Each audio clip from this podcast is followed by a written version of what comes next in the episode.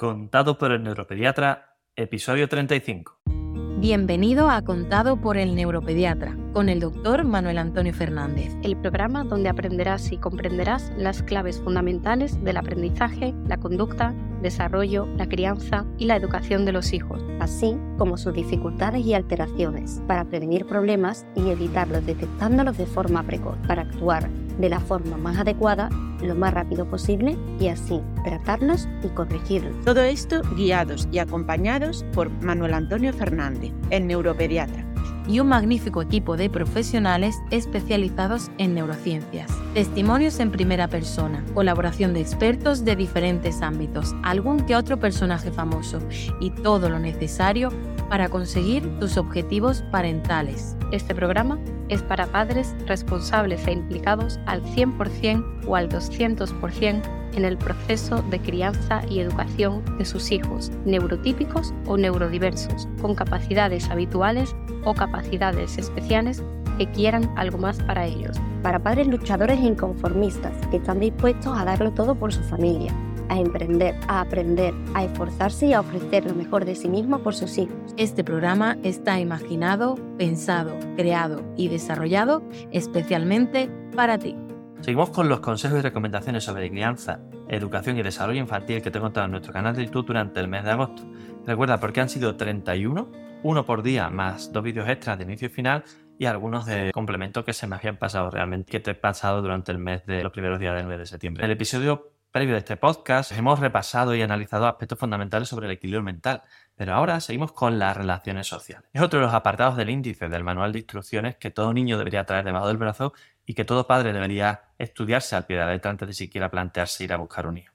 Como te llevo diciendo, yo creo eh, que cuatro o cinco episodios, pues tener no es fácil, no está pagado, no tiene precio, es una auténtica maravilla que la vida nos regala, que Dios pone en nuestras manos para que demos el mayor amor que podamos, pero con mucho trabajo y mucho esfuerzo. Hola, bienvenido a una nueva edición de Contado por el Neuropediatra. Hoy, como te he adelantado en el apartado anterior, vamos a hacer un repaso de los 31 vídeos consejos que te he presentado a lo largo de todos y cada uno de los días de este pasado mes de agosto de 2023 y los primeros días de, de septiembre del mismo año. Y en estos vídeos consejos te he detallado cinco apartados importantes, ya sean claves, sugerencias o recomendaciones sobre los seis más tres pilares fundamentales que, bueno, de los procesos de crianza, educación y desarrollo infantil que todo padre necesita conocer para acompañar a su hijo hasta alcanzar su máximo potencial. Para conseguirlo, la frase de, rutina que digo aquí. ¿Cuál? ¿No la recuerdas? Te la estoy repitiendo en todos estos episodios.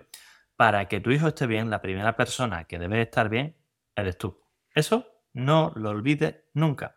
Y esto lo digo porque los seis pilares que te voy a contar no solo valen para tu hijo, sino que también son perfectamente y absolutamente válidos para ti, para vosotros.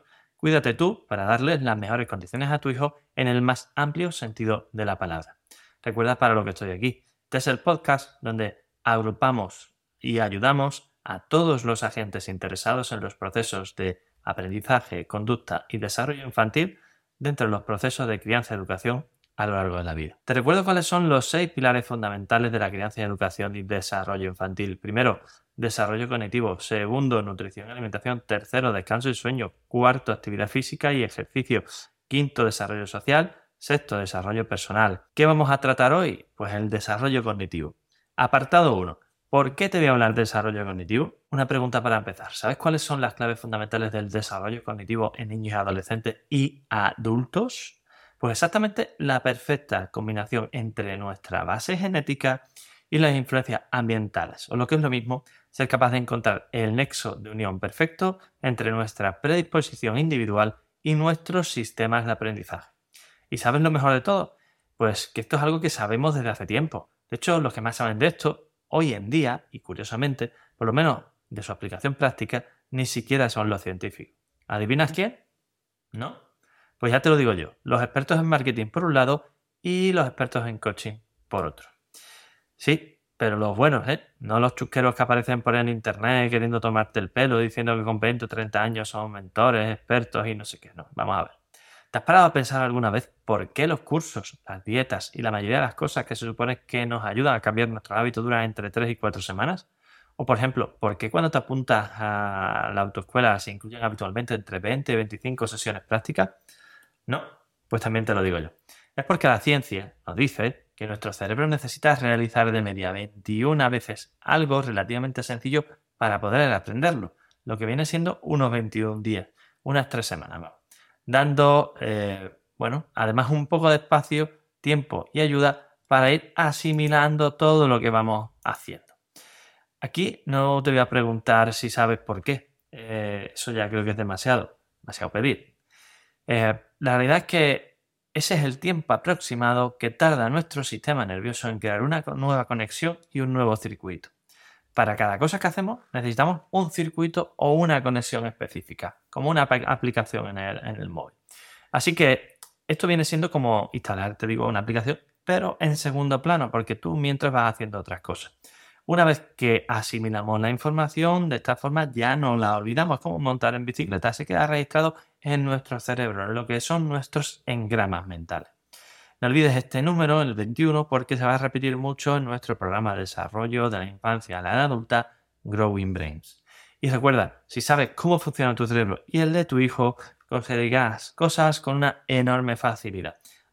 podremos hacer las cosas eh, en nuestra sociedad como de verdad necesitan nuestros hijos. Por ejemplo, los deberes en el colegio. Y dejaremos de inventar nuevas ideologías, nuevas pedagogías y absurdeces. El aprendizaje es comprensión. La comprensión y el aprendizaje se basan en la repetición. ¿Quieres potenciar al máximo el desarrollo de tu hijo y de paso beneficiarte de ello? Pues repite conmigo. Growing Brains, cerebros en desarrollo. Apartado 2. ¿Cuál es el mejor momento para empezar a cuidar el desarrollo cognitivo de tu hijo? Pues la respuesta eh, puede que te deje más bien descolocar, pero es la pura realidad. El mejor momento para empezar a cuidar el desarrollo cognitivo de tu hijo es el mismo momento en el que te planteas que quieres tener un hijo. E incluso antes, cuando tienes que empezar a preparar tu cuerpo. Eh, o para mantener tu cuerpo en las mejores condiciones para el momento de, plantearte tener un embarazo. Y sí, pero no te preocupes, eso no significa que no puedes hacer nada después, todo lo contrario, la vida es un cambio y constante y un camino complicado, lleno de retos, en el que el desarrollo cognitivo de tu hijo siempre va a tener ventanas clave en las que poder optimizarlo. Si estás pensando en tener un hijo, te voy a resumir los aspectos fundamentales y si ya lo tienes, repasas si cumpliste todos estos criterios de cuidado. Vamos a llamarle el decálogo de la buena futura madre, ¿ok? Para que la salud global de tu hijo, de tu futuro hijo, eh, sea la mejor, Ten en cuenta estos 10 factores. 1. Tener eh, un hijo más allá de los 40 años es un factor de riesgo de anomalías genéticas. Tenlo en cuenta. 2. El estado de salud de la madre es muy, pero con mayúsculas el muy, importante para el correcto desarrollo del embarazo. Hazte un control de salud, revisa tus parámetros analíticos, confirma que todo está bien, especialmente el tiroides. Tercero, prepara tu cuerpo de la mejor forma posible. Hay una serie de suplementos nutricionales que no deberías dejar de tomar antes de planificar un embarazo.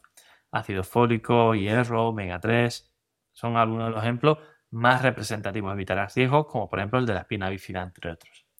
Si estás tomando alguna medicación o alguna otra sustancia que sea, ya, sea de origen natural o no, que tenemos equivocaciones con lo natural y demás, no dejes de consultarlo con tu especialista. Hay cosas que pueden ser perjudiciales para el feto, aunque tú ni siquiera te lo imagines. Si eres fumadora, ni te plantees tener un hijo sin dejar de fumar. Por un lado, el riesgo de hipertensión, parto prematuro o bajo peso nacer se dispara. Y por otro, eh, bueno, eso de que es peor el estrés de dejar de fumar que fumar un poco durante el embarazo es un auténtico bulo, absolutamente prohibido.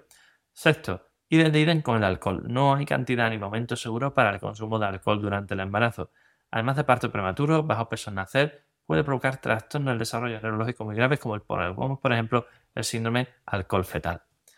Séptimo, cuida tu peso y tu alimentación durante el embarazo. Recuerda que debes comer por uno, no por dos. Vamos, que más de 4 kilos es difícil que pese tu hija, así que no sirva esto de justificación para darte todos los caprichos y ponerte como una auténtica energúmena. Octavo, realiza eh, absolutamente todos los controles de salud recomendados para el embarazo. La salud de tu hijo y la tuya está en juego. No lo dejes. Noveno, noveno, no te quedes solo con la planificación del embarazo y el parto. La realidad es que el niño nace y te va a necesitar, va a necesitar muchas cosas. Tienes nueve meses para ponerte al día de todo lo que vas a necesitar aprender sobre el cuidado del niño desde pequeñito hasta mayor. Y decimos, si puedes, cuenta con ayuda de tu entorno para el cuidado y atención. Toda ayuda será poca. Este es el decálogo de la buena futura madre, pero no nos quedamos aquí. Seguimos. Apartado 3. ¿Cómo conseguir el proceso de aprendizaje de tu hijo sea lo más rápido y fluido posible? Pues si quieres conseguir que el proceso de aprendizaje de tu hijo sea lo más rápido y fluido posible, recuerda este número, el 21. ¿Te suena? Pues te lo adelanté en el apartado anterior donde te explicaba por qué hablar de desarrollo cognitivo. Mira, la forma de funcionar de nuestro cerebro es lo que cada vez con más calidad intenta imitar la inteligencia artificial.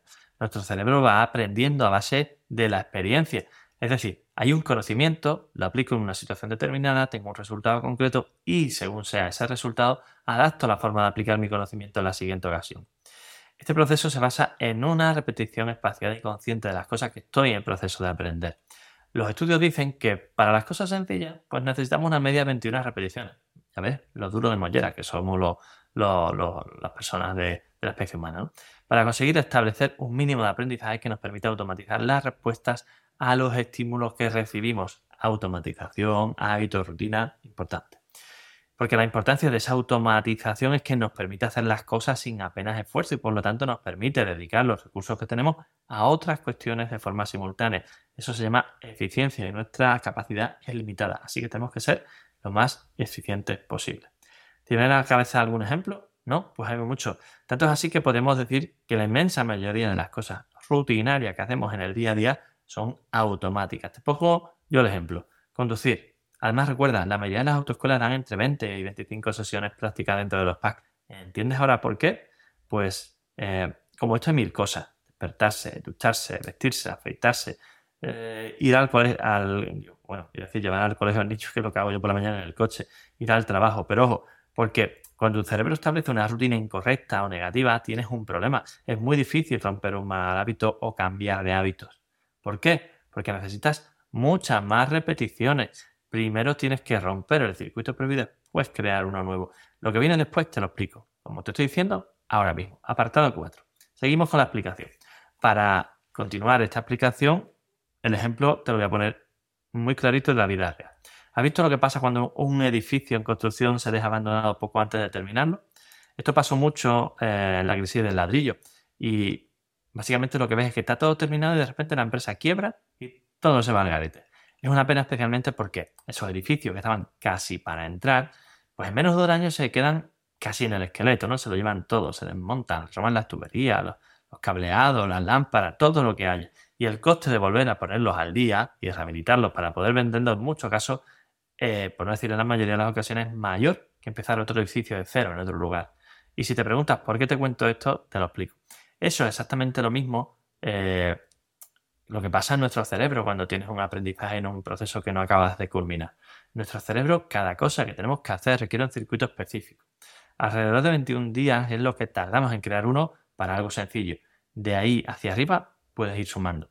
Si no estimulamos de la forma adecuada eh, dicho aprendizaje hasta culminarlo por completo, nuestro cerebro entiende que hemos abandonado esa obra y por lo tanto deja de dedicar recursos y materiales a ella para desviarlo a otras. No gastan ni para un agente de seguridad. Por lo tanto, nuestro cerebro no es como el gobierno, que derrocha nuestros recursos. Nuestro cerebro es bastante eficiente. Así que ya sabes, esfuérzate para afiar los aprendizajes y los conocimientos de tu hijo, porque si no, se irán por el desagüe. Nuestro cerebro irá desmontando todo eso, irá usando los materiales para otra cosa y el circuito que estábamos creando habrá casi desaparecido cuando lo intentemos recuperar tiempo después.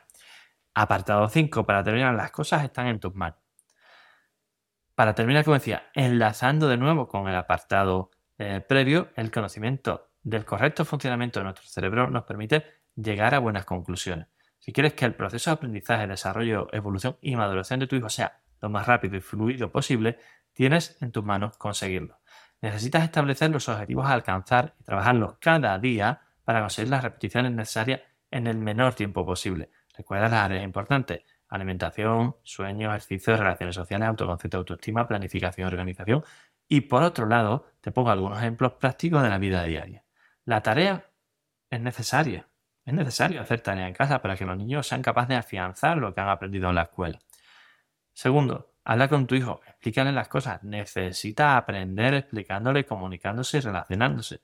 Tercero, preocúpate por entenderle. cuarto, potenciar la comunicación. En resumen, darle ejemplo, pero buen ejemplo. Y si después de esto quieres ponerle el broche de oro a esta mega serie de consejos sobre crianza, educación y desarrollo infantil, en, la siguiente, en el siguiente episodio te daré aspectos clave sobre organización y planificación desde una perspectiva muy especial. No te la pierdas porque te va a encantar, te lo garantizo. Y para terminar, si como te decía en el primer episodio de todos estos eh, podcasts que te estoy haciendo, en el episodio inaugural, te emociona y te hace vibrar la posibilidad de convertirte en un padre pro, en un padre top para ayudar a tu hijo en su proceso de desarrollo, estás más que invitado a este ilusionante camino. Lo estamos haciendo entre todos, con actividades entretenidas, con eh, temas interesantes. Vamos avanzando poco a poco, eh, como si fuéramos una familia de la mano, viendo los resultados progresivamente. Para conseguirlo, la mejor forma es ayudarme con una valoración y comentario positivo en nuestro canal de Spotify, en cualquiera de las eh, vías por las que estás escuchando este podcast. Y sobre todo te recomiendo que compartas este podcast con todos los padres que conozcas. Cuanto más sean más pequeños sean sus hijos, cuanto más hijos tengan, mejor, porque más te lo van a agradecer, te lo garantizo. Si quieres profundizar en cualquiera de estos temas o necesitas ayuda en los procesos de evaluación, diagnóstico, terapia, tratamiento, ya sea presencial o online, de problemas de aprendizaje, conducta, maduración, desarrollo, relaciones sociales o autoestima, así como para situaciones específicas pueden ser el TDAH, la dislexia, la alta capacidad, el retraso moderativo, el autismo, la Asperger, la epilepsia, la migraña o los trastornos del sueño, ponte en contacto ahora mismo con nosotros en neuropediatra.es. Ahí tienes artículos, guías, bueno, un material impresionante. Y por supuesto no tienes en YouTube, en Facebook, en Twitter, en Instagram, LinkedIn y hasta TikTok. Estamos en casi todas las redes sociales. Eh, no te preocupes, no vas a tener plan para encontrarnos, localizarnos y estar al día con nosotros. Si estás en YouTube, perfecto. Y si no, entra ahora mismo, suscríbete, búscanos el neuropediatra, eh, porque no puedes perderte lo que te cuento. Próximo episodio de este podcast, la semana que viene. Te espero. Fuerte abrazo y a pasar bien la semana.